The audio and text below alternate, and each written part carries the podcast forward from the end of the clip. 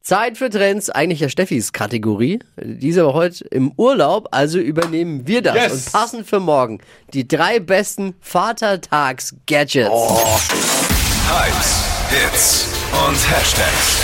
Flo Kerschner Show Trend Update. Der Grill ist äh, unser Gadget Nummer eins.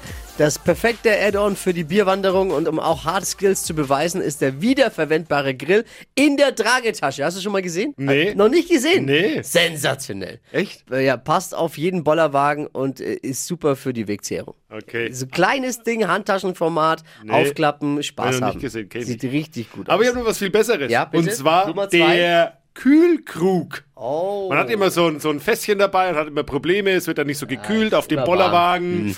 Und deswegen gibt es den Kühlkrug. Also es ist ein Krug, da ist eine Flüssigkeit zwischen zwei Glasschichten und dann kann man sich schön äh, die halbe einschenken und dann bleibt's super kühl. Mega, Und wichtig auch, Punkt drei: Ja? Musik, das DJ-Pult. absolut.